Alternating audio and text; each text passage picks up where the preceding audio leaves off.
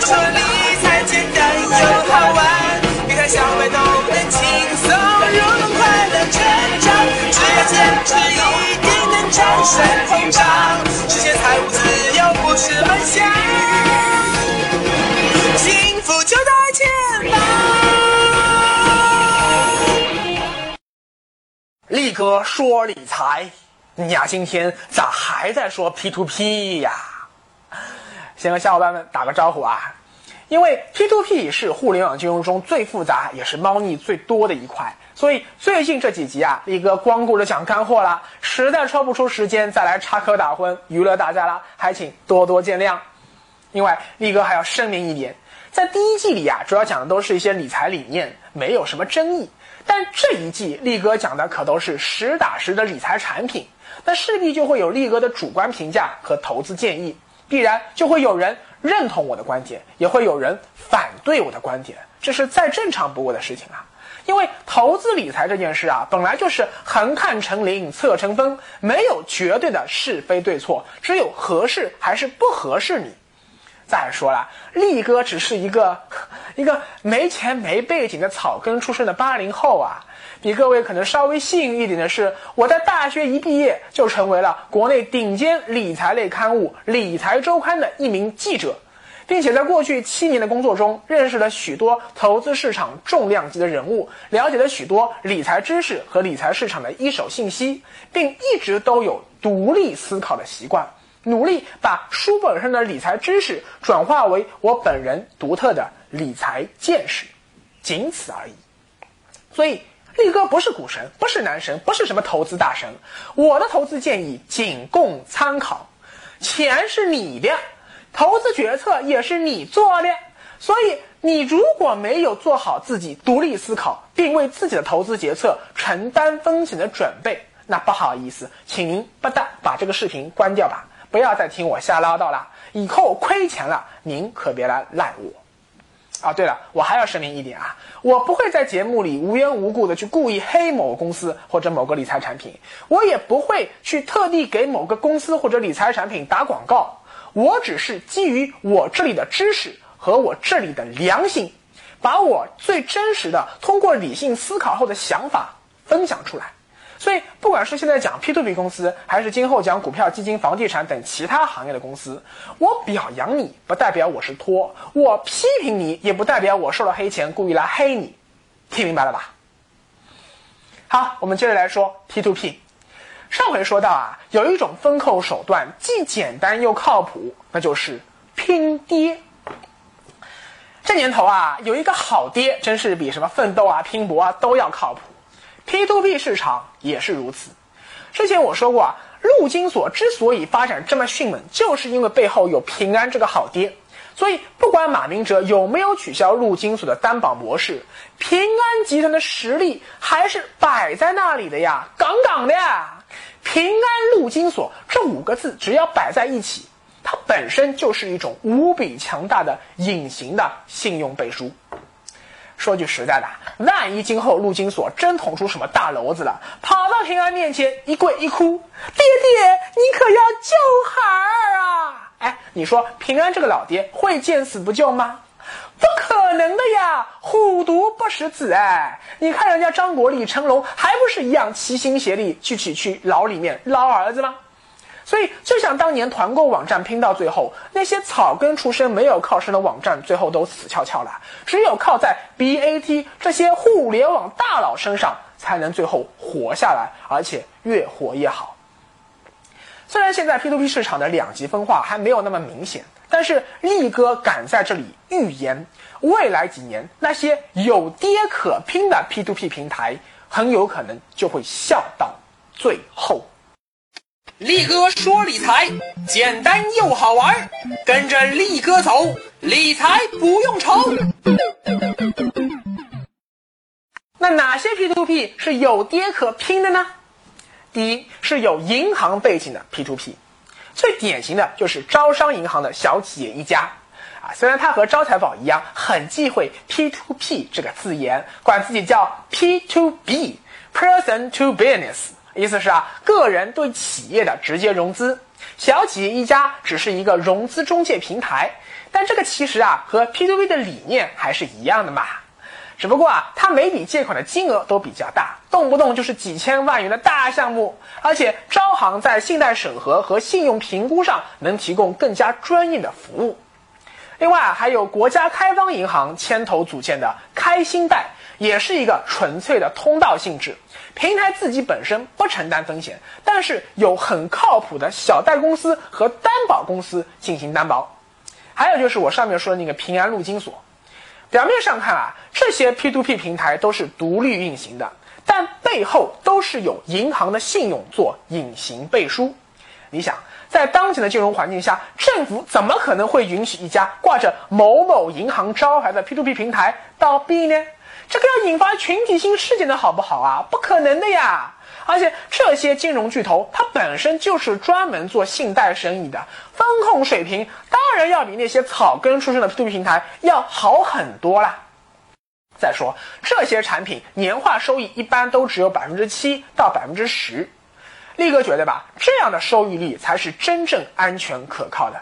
可以预见到，今后会有越来越多的银行。为了应对互联网金融的挑战，不得不加入 P2P 市场的竞争。这些 P2P 平台就是你将来可以重点关注的。第二是被互联网大佬包养的 P2P，比如阿里招财宝、搜狐的搜易贷，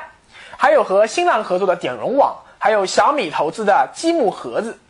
像这些背后的大老板，天然就有互联网基因的 P2P 啊，相对来说更容易获得资金支持，更容易获得市场关注，更容易获得投资者的信赖和认可。第三是有大型知名企业做靠山的 P2P，比如说啊，联想注资的银豆网，香港新鸿基注资的短融网啊，因为时间关系，我就不展开说了。第四是已经获得 B 轮风投融资的 P2P。互联网创业啊，说白了比的就是速度，谁发展的早，谁发展的快，谁能在一开始就跑马圈地圈得多，谁就最有可能会笑到最后。第一次获得风投注资的叫做 A 轮融资，后来第二次又获得了风投注资，叫 B 轮融资。一般来说啊，能拿到 B 轮融资，就说明你这家公司真的是有起色了哦，连风投都觉得你真的有戏哦。一般来说啊。分投注资也是会有看走眼的时候的，但是分投的眼光再差，也总比你我这些凡人、这些屌丝的眼光要准一点吧。所以你看，像什么拍拍贷啊、人人贷啊、有利网、点融网，目前都已经获得了 B 轮融资。好，上面说的这四个跌，安全系数最高的是银行，其次是互联网大佬，再次是大型知名企业，再次。啊，最次才是 VC 分投，这下你知道该如何挑选 P2P 平台了吧？对了，上面我两次提到了点融网，点融网模式啊也很值得我来说一说，因为一方面它和拍拍贷一样，也是一个纯粹的平台，不经手资金；另外一方面，它引入了团购的理念，把投资者的一笔资金分散到了几千个甚至几万个借款标的里。从而最大限度降低了单个贷款人违约带来的风险。之前我说到 P2P 应该由哪个部门来监管时啊，我说过，理论上保监会也可以管哦，因为 P2P 可以被看成是一个违约信用保险，而点融网的团购模式就相当于把 P2P 变成了一个所有风险共担的这样一个保险，所有投资人的风险和收益都被捆绑在了一起。一方面啊。这个每个投资者单独面临风险降低了，另外一方面呢，每个投资者可能单独获得的最高收益同样也降低了，所以他只能获得所有投资者的平均收益。他的这个做法，就是让力哥觉得和基金定投可以平滑市场波动的概念有点像。现在啊，像点融网的团购预期收益在百分之七到百分之十六之间，应该说这个收益的风险收益比啊还是可以的。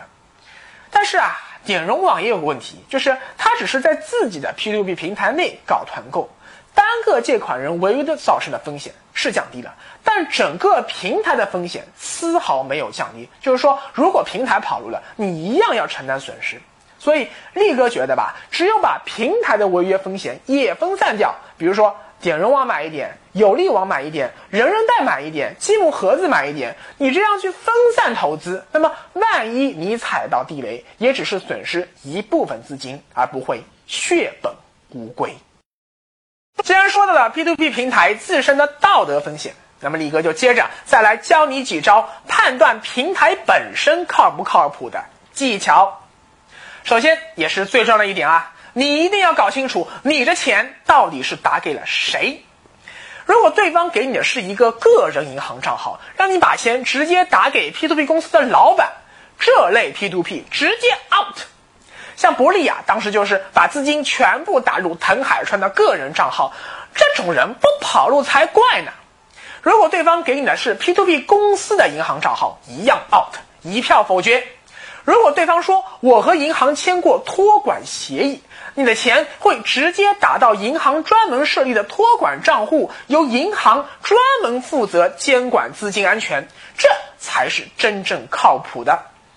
但是啊，因为现在这个 P2P 市场太乱了，风险太高，很少有银行愿意帮 P2P 平台做资金监管，所以大部分 P2P 平台不得不退而求其次，走第三方支付渠道。比如我们都很熟悉的，像支付宝、财付通，还有快钱、汇付天下、呃易宝支付、国付宝等等等等。但你一定要搞清楚，对方和第三方支付平台合作的到底是支付通道业务，还是资金托管业务？如果只是支付业务，就相当于我在一个购物网站上用支付宝付钱一样，这个钱只是经过支付宝账户停留中转了一下，商家随时可以把这个钱再提到自己的银行账户，等于这钱直接进了 P to P 公司的口袋。而只有资金托管业务才是真正由第三方支付平台帮你开着这笔钱。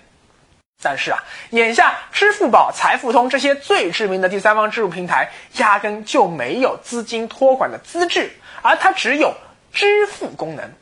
像这个汇付天下、国付宝这种有资金托管资质的第三方支付平台啊，啊，根据汇付天下它的那个发言人之前的说法，是目前百分之六十以上和他合作的 P2P 公司都没有实现资金的第三方托管。原因很简单，你想真的要托管了，相当于 P2P 平台捣鼓资金的时候就被绑住了手脚，资金周转起来那个成本可就高多了呀。他以后想携款潜逃也就没门了呀。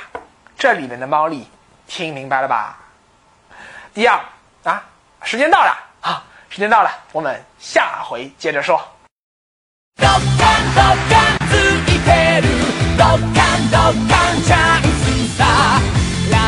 の風にビュンビュン乗ってドッカンドッカンついてる。ドッカンドッカン明日も。答えをもう。魂は死。